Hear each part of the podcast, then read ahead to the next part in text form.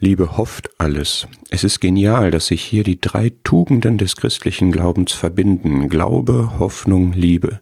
Die Liebe glaubt, die Liebe hofft. Das ist Liebe. Der Christ hat so viel Grund zur guten Hoffnung, aber hier sagt die Schrift, dass die Liebe hofft. So wie der Vater bei aller Verletzung und Enttäuschung nach seinem Sohn Ausschau hielt, ohne Lebenszeichen, aber voller Hoffnung, aus Liebe. Die Liebe hofft alles. Wo der Glaube meint, keine Grundlage mehr zu finden, auf die er sich stützen kann, bleibt doch die Hoffnung. Die Hoffnung stirbt zuletzt. Abraham hat gegen Hoffnung auf Hoffnung geglaubt. Selbst wo Versagen, Schaden, Misserfolg eingetreten sind, weigert sich die Liebe, dies als endgültig zu betrachten. Gott kann in der Wüste Ströme schaffen, aus dem Kieselfelsen Wasser sprudeln lassen. Er kann Tote lebendig machen, das Nichtseiende rufen, als wenn es da wäre.